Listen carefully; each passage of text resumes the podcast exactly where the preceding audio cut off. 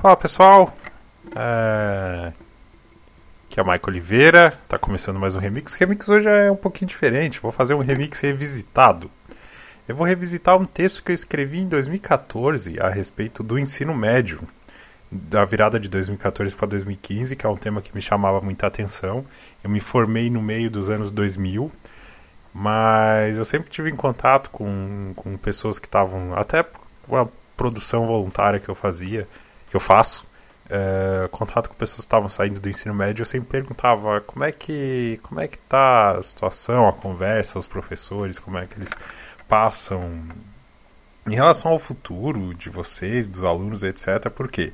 Porque nos ambientes que eu frequento, a, as pessoas, os professores, os coordenadores, eles falam e a gente escrevia textos é, dizendo que a função da escola era formar cidadãos e conforme ficando mais velho eu percebi pelo menos né, na época que isso era só na teoria porque na prática a escola a, a função dela era preparar para o vestibular o que na minha opinião é, tem sérios problemas aí que eu vou expor no texto porque eu presenciei é, alunos que não eu mesmo não sabia qual profissão escolhi e me sentia completamente forçado a escolher alguma coisa. A minha saída foi curso técnico não estimulado pela escola, mas por uma alternativa que apareceu. Mas tem pessoas que acabam sendo forçadas, escolhem uma profissão, depois se arrependem e fica aquela pressão. A escola tem um pouco de culpa nisso. Isso não é uma vilanização de forma alguma, é mais uma constatação. Você pode ficar à vontade para discordar. Não estou vilanizando ninguém, até porque a gente passa muito tempo na escola, a gente acaba conhecendo os bastidores. Eu tenho uma professora aposentada, eu tenho tias professoras, e a gente sabe que a realidade é difícil. A própria forma como o planejamento central era feito fazia que as coisas fossem engessadas.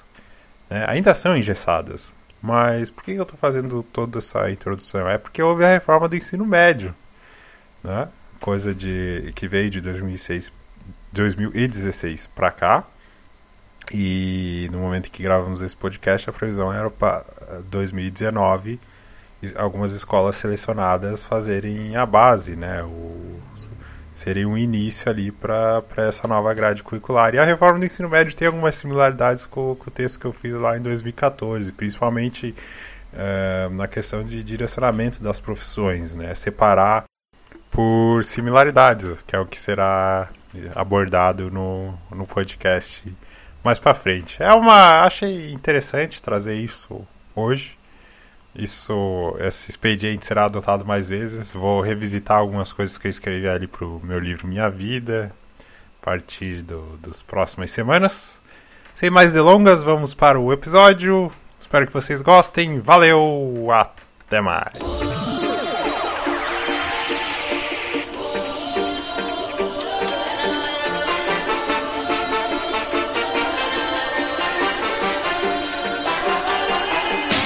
Fala galera do Papo de Calçada, que é o Maico Oliveira, está começando mais um remix.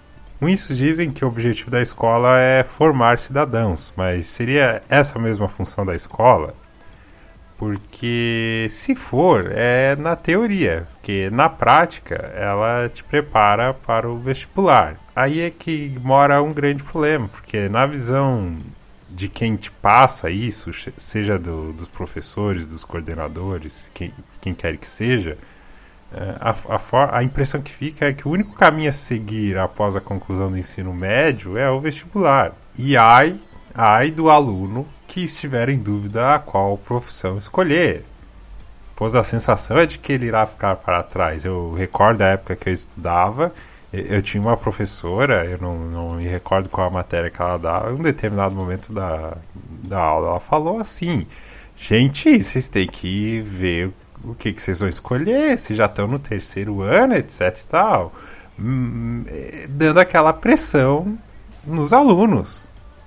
É, os professores as, nem é às vezes intenção deles causar um desconforto, como eu falei, é, muitos acabam sendo vítima da forma como o entre aspas sistema está montado, mas eles passam essa mensagem de que se você não fizer o vestibular depois ali que está concluindo o ensino médio, vai perder o bonde da vida e não conseguirá retornar.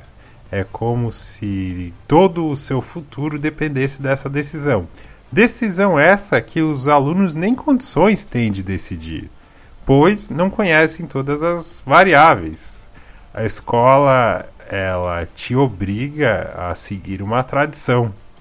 Senão, a sensação, novamente essa palavra que fica, é a política do medo. Existem alunos que ficam indecisos, que se sentem pressionados a seguir a cartilha e acabam tocando barco. Que tipos de benefícios nós colhemos com esse tipo de, de mensagem? E com relação às pessoas que se arrependem do que escolheram? Como elas vão encarar isso, já que sofrem pressão para estar onde está e uma desistência muitas vezes significa condenação? Existe.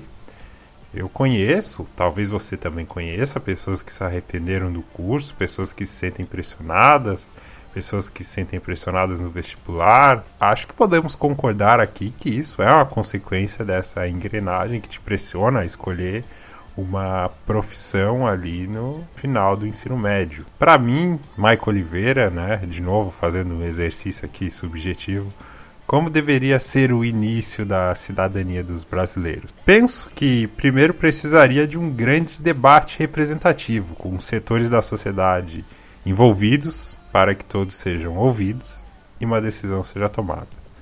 Depois é preciso estabelecer um objetivo. Se o passo final é o vestibular, que se aproxime os alunos do mercado de trabalho, mostrando a realidade das principais profissões, as principais profissões, melhor dizendo, por similaridade. Exemplo, mostrar a realidade da área da saúde, que é o campo de interesse de quem quer fazer medicina, farmácia, odontologia, fisioterapia, enfermagem mostrar a realidade das áreas de exatas, que a gente pode colocar a área da TI aí dentro, a gente pode colocar as engenharias, a física. Desta forma, o aluno conhece a realidade do mercado, tem um leve apanhado do que irá encontrar e forma um conceito melhor, elaborado, se é isso que ele quer ou não, pelo menos a curto prazo. Ou separar por etapas a formação.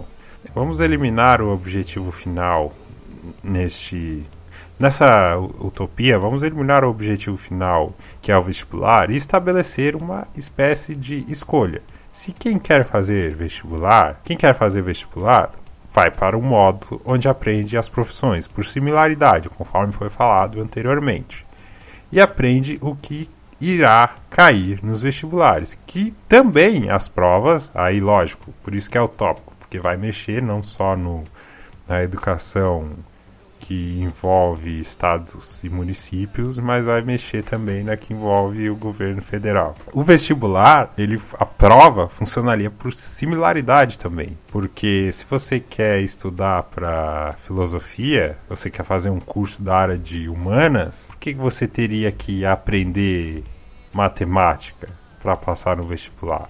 Eu sei, é um tanto polêmico falar isso, você deve estar pensando: ah, mas Michael, como assim? A pessoa tem que saber, mostrar que está capacitada a passar no vestibular. Mas é o seguinte: pega uma profissão como jogador de futebol, ele precisa saber trigonometria? Ele precisa saber equação de segundo grau, um jogador de futebol? Não. Se soubesse, seria um diferencial? Sim. Mas ele precisa para a profissão dele? Não. A inteligência que ele que lhe é exigida dentro de um campo de futebol é outra. Existem vários tipos de inteligência. Você pode pesquisar aí na internet, você vai ver um. Você vai encontrar fontes melhores do que eu vou conseguir explicar aqui nesse podcast tempo curto. Mas existem a inteligência espacial, existem vários tipos de inteligência, não só aquela que é exigida no vestibular. Então, meu, a minha ideia aqui é que se você vai fazer um curso da área de humanas, por exemplo, que o vestibular caia algo relacionado à área de humanas. Eu trabalho na área de engenharia, que seria mais para exatas.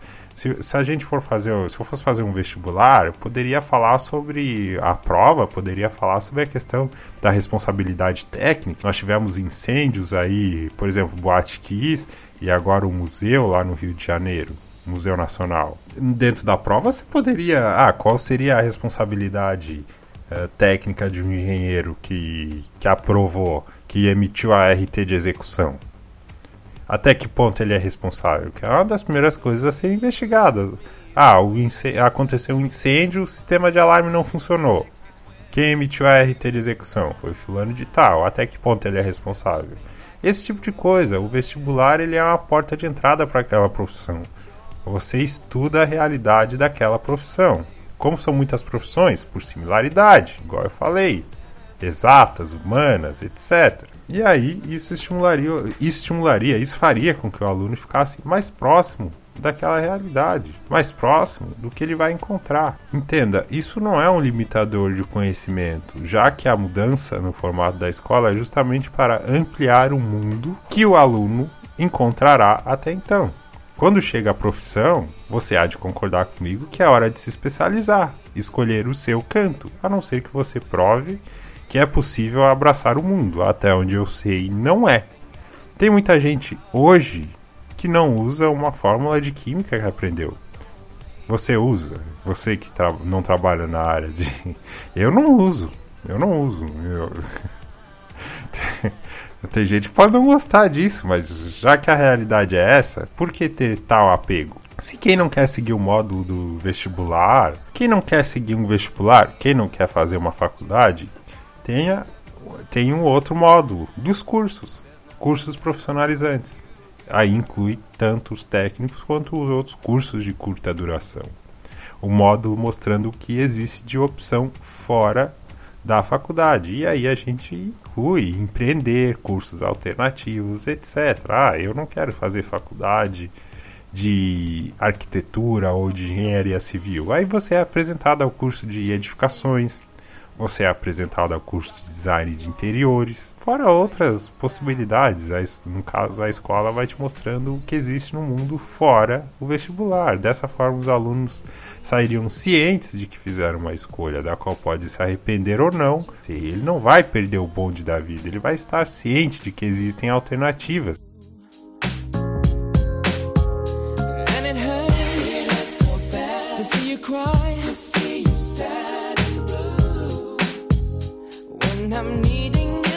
Você chegou até aqui, fica o meu eterno agradecimento, gratidão por isso. Caso você tenha se interessado, tem outros episódios aí para ouvir. Você pode curtir o nosso blog, tem o podcast do Papo de Calçada, falando sobre os vários assuntos, desde Copa do Mundo a consumismo e passando por gêneros musicais. Tem o nosso remix de curta duração, com storytelling, outras coisas, falando de música, falando sobre vivencialismo. Tem o Vale Conferir, indicamos séries, meu livro Minha Vida, várias opções aí no nosso site, bem bacana, vale a pena curtir, a equipe é boa, a equipe faz um trabalho com bastante carinho e dedicação para levar um conteúdo de qualidade a você. Certo? Semana que vem estaremos de volta. Forte abraço, valeu, tchau!